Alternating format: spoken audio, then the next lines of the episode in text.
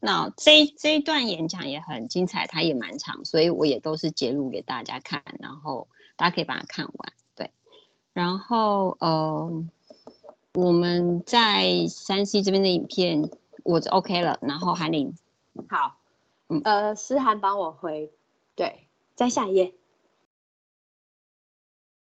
我们等思涵的时候，对，大家可以看一下刚刚上面的影片中的结论。然后我刚刚划了一下留言，我觉得大家开始讨论，所以我也想要花一点时间来讨论留言。有一个有一个妈妈问说，讲者在钢弹钢琴那一段，他问讲者刚使用那个软体学习的起点是无钢琴基础吗？哎，我我想回答这一题哈。我也有用过那个软体，是因为我儿子叫我弹《鬼灭之刃》原著的歌。可是我，我小时候有学过钢琴，可是没有持续练啊，所以我现在弹几乎等于不会，我连谱都要数很久。然后呢，因为他就叫我弹原著的歌，我就找来找去，我就发现有那个软体，但是我没有像代理这样从头开始练，所以我后来没有弹完原著的歌，只有弹一开始的旋律给他听，满足他一下。但我想用这件事来聊哦。我觉得这个就是我们的学习跟他们学习开始不一样的地方，因为在我们以前想要学音乐，我们会很直觉的觉得我要去找一个音乐老师，我要开始来参加什么音乐班啊，或者是我要开始租或者是购入乐器来练习。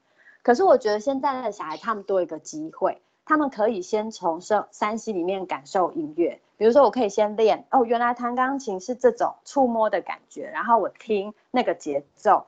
甚至有很多时候，音乐它是融合在它的某一个 app 里面，呃，比如说他，他会有小孩常常会玩一个游戏，是它会依照那个速度过来，你必须点击，然后那它不一定会长得像音符或弹琴的样子，它有时候是在过关闯关的样子，可是，在那个同时，你必须抓节奏，去抓去抓那个节奏。所以我觉得在山西的环境下，小孩对音乐的认知，还有音乐的学习，他的开始其实已经跟我们不一样了。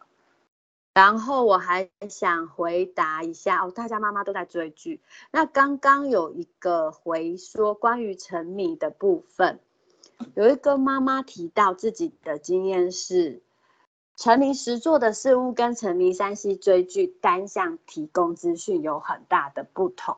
对，其实我觉得沉迷这一趴可以聊的东西有很多，因为关于沉迷的东西不一样，有时候是沉迷一个人，沉迷一个事情。可是我想提一下，其实，在山西的世界里面，有很多东西它不是只有单向输入，它也是会有互动的。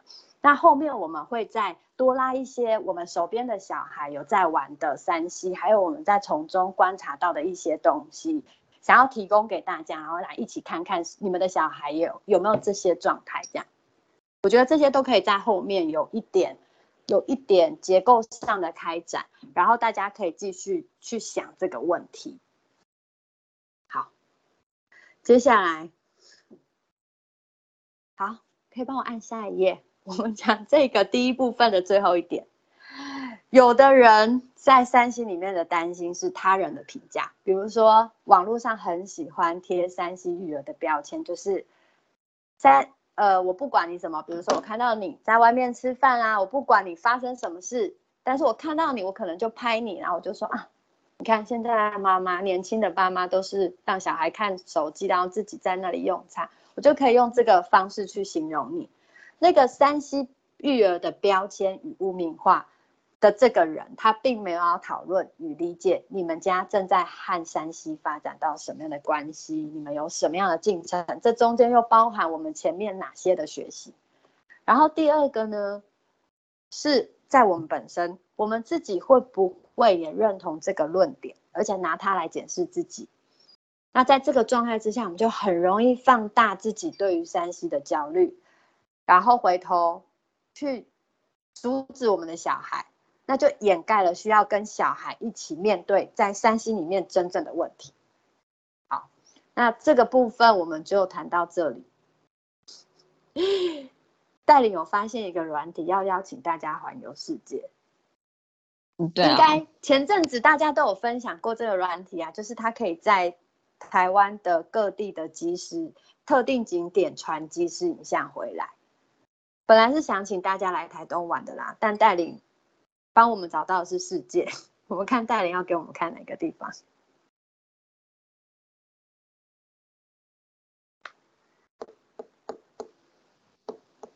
好嗯来看一下现在它的荧幕是跑到世界的哪里呢？好。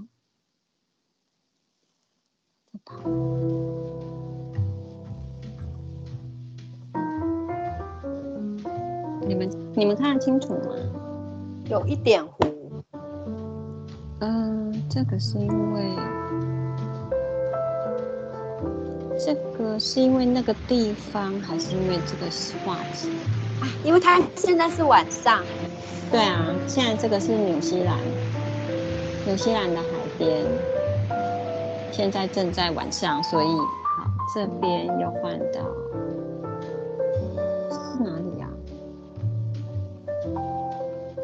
某一个机场。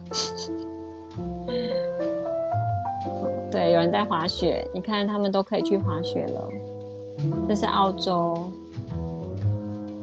对，比较有趣的是它是即时的，就是现在我们坐在台湾的这里晒着太阳的白天，然后澳洲是在滑雪。然后这阿根廷啊，智利，智利的街景。嗯，这样子大家有环游世界感觉了吗？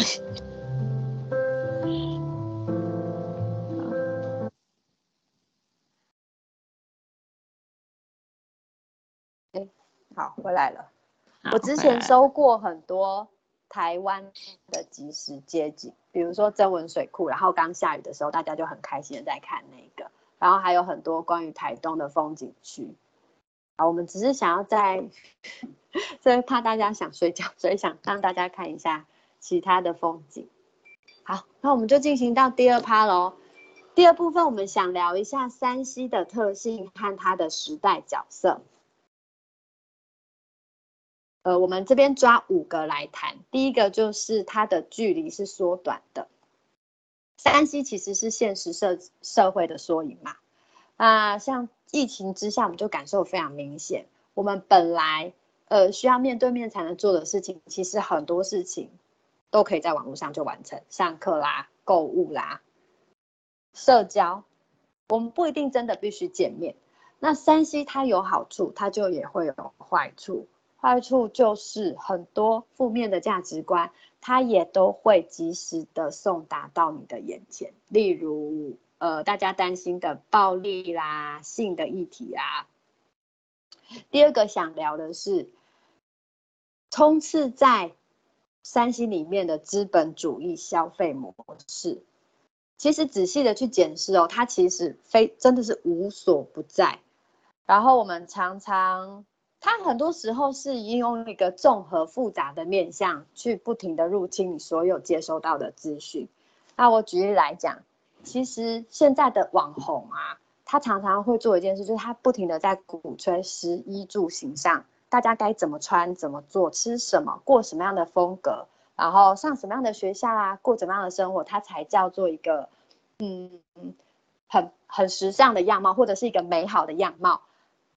这些其实都都在我们使用山西上面一直看到不停的重复。然后第三个想谈的是，人在山西里的注意力是有商业价值的。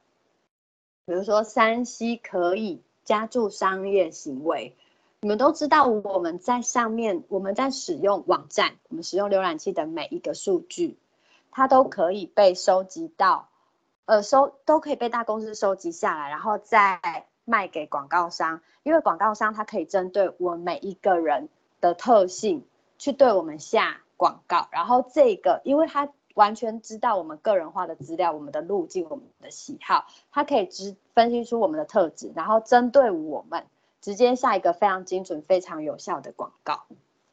那我要谈下一个，第第四点。第四点是想要讲，多数软体的设计，它其实是以维持使用者的粘着度为导向，而且这个、这个、这个可能比我们想象中的都更要来的深刻。那为什么呢？是因为山西软体设计者知道大脑运作的逻辑，我们的大脑其实很喜欢新奇的事物，这个算是一种演化的机制。如果在演化的过程中学习或尝试新的事物，通常都会比较有机会得到食更多的食物或新的生存技巧，让我们比较容易生存下来。所以它就会针对我们大脑这个特性去吸引我们去做设计。然后第五个是想要谈自媒体的状况。在现在这个时代，任何人他都可以对任何事在任何的平台表露自己的想法，而且一定不管那个受众多少，一定会有一群一一定会有受众去给你做回应 feedback，而且有很多的平台它会设计更多受众直接回应的方式，比如说我们现在可以，你们可以直接对我的演讲做出一些手势，刚刚讲的举手啦、拍手啦、按爱心。这都是一个呃，可以让让人直接跟你的受众直接得到你的受众回应的方式。然后也因为这个，所以现在自媒体的状况其实是很自媒自媒体。我们这边要谈的是自媒体它的权力和力量，其实是比以前只有某些有权力的人或有某种阶级的人，他们才有在媒体上发表言论的机会。这个状态来多的很多，然后我们刚讲了五个点，想要邀请大家留言观察一下自己的使用经验，有没有哪些符合上述的描述？然后可以举一下例子吗？你们是如何被上面的特性所影响，或者是还有联想到更多更多相关的特性？那那一边留言，等一下我们再找时间来读哦。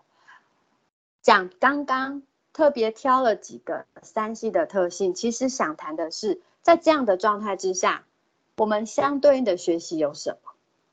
三 C 的特性会放大原本世界的价值，甚至更全面的直接展现在你面前。所以，相对应的学习能力是不是媒体视读？比如说，我们要讨论内容背后的运作逻辑、价值观，甚至是它整个的结构是什么？比如说，这个影片是不是包裹性别、种族的刻板印象啦？像我女儿，她以前她非常喜欢玩一个 App，叫樱花校园模拟器。那他为了知道那个 App 里面怎么设计房子、怎么变换衣服啊，他就要去 YouTube 上面找影片来看人家怎么做。那在这个影片的过程中，又有很多人用樱花校的模拟器拍成影片。那每一个影片的故事都短短的。它在里面就会包裹一些性别的刻板印象，比如说我女儿会跟我说：“妈妈，为什么这里面的男女生在谈恋爱的时候都是要男生跟女生求婚啊？而且为什么一定要下跪？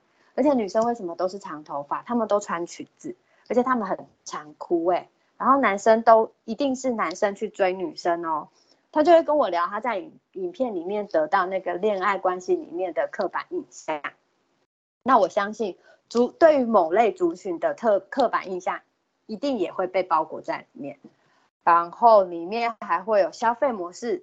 这边想谈的是，我记得我小孩小时候非常爱看开箱文，比如说小林玩具，还有另外他们跟我介绍一对马马来西亚的，应该不是一对，是三个马来西亚的小孩 YouTuber，他们叫赵全娜。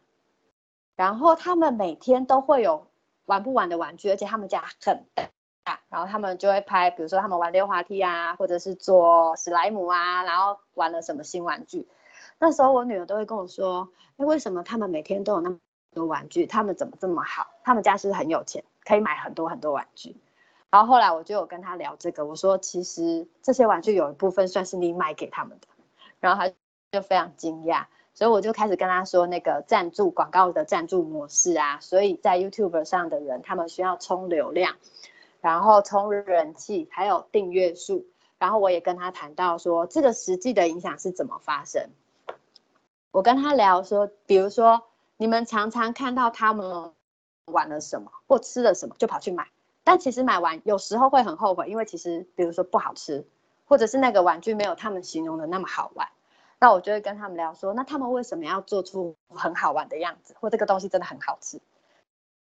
因为他们这样做，你们就会被他讲的很想买的样子啊，然后你们就会去买，然后呢，这些人他们就可以得到广告上的付费，拿钱邀请他们买更多的玩具，装的很好玩的样子来给小孩看。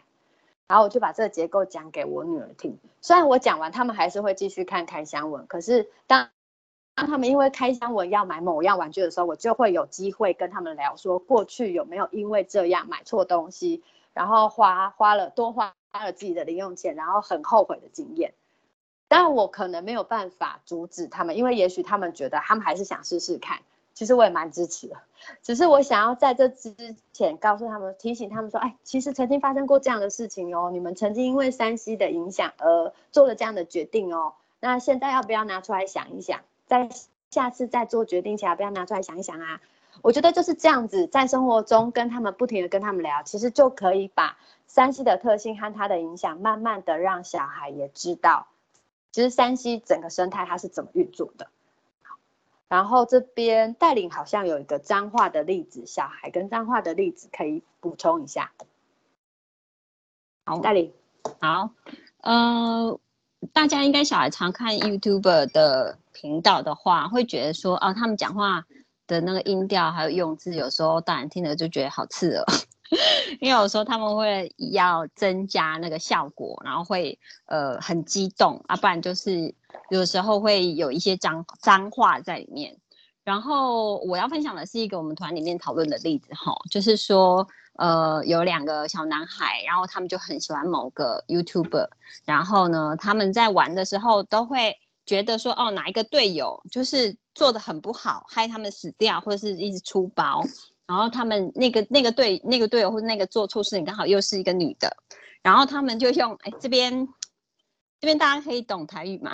他们就用那种台湾最原始的关于女性的性器官的脏话来形容那个人，对，来形来来说那个人这样子。但是他们常常这样子脱口而出，哎，我可以模拟一下那个三个字，大家听听音就好，嗯嗯嗯，好不好？嗯嗯嗯，然后他们就学起来了。然后两个七八岁的小男孩，然后他就不经意的在，他也跟其他的孩子在玩游戏的时候，觉得某个女生没有跟上他们，然后害他们死掉啊，犯了很多错误，然后觉得他很笨，然后他们就说，他们就骂那个小女生说你嗯嗯啊，然后听了几次之后，团员就觉得这很难听，然后而且很刺耳，然后再去跟小孩讨论说，那你知道你刚刚说。那个谁谁谁小你你刚刚说那个小美，你说她嗯嗯，你知道嗯嗯是什么意思吗？然后小男孩都说我不知道啊，就是 YouTube 都会这样讲，感觉那个人好像犯错了就可以用这个骂他。然后呃团员就跟他说好，那我们来上一堂就是呃解释的课，然后就开始说嗯嗯，其实呢就是台语里面呢在说女生的性器官的部位，然后又说她很呃有味道，然后很臭很糟糕这样子。然后你知道你是用这样子在说你的那个朋友嘛？然后小孩就惊觉说：“哈，是吗？我为什么说这个？”然后后来他们就觉得，男孩们就觉得哦，原来那三个字是这个意思。那他们就之后可能他们就没有再就再也没有听过孩子们对其他的女生或其他的孩子用那个三个字。对，所以我觉得那个东西就变成当。呃，小孩有接触的时候，就有更多的机会让我们去完整的跟他们讨论一些他们似是而非知道的东西，这样子。对我觉得大家可以不要听到就觉得好像啊，我怎么会这么粗鄙，而且这么伤害别人，反而是用另外一个可以让他理解那个字面意义，然后那个含义的角角度去跟他讨论。好，我补充完了。好。我刚刚就在看大家的留言，其实大家留言蛮精彩的。嗯，哎，我们等一下是可以把这份 PowerPoint 给他们的吗？还是文字上可以怎么给？因为有人好像有一些里面的内容刚刚没有听得很清楚。嗯，我刚刚有截图，然后我请那个台图工作人员一力传给大家，他正在处理，等一下。好，谢谢诗涵。然后。好，我们可以下一页。哦，对对对，这个好。我们刚刚讲到，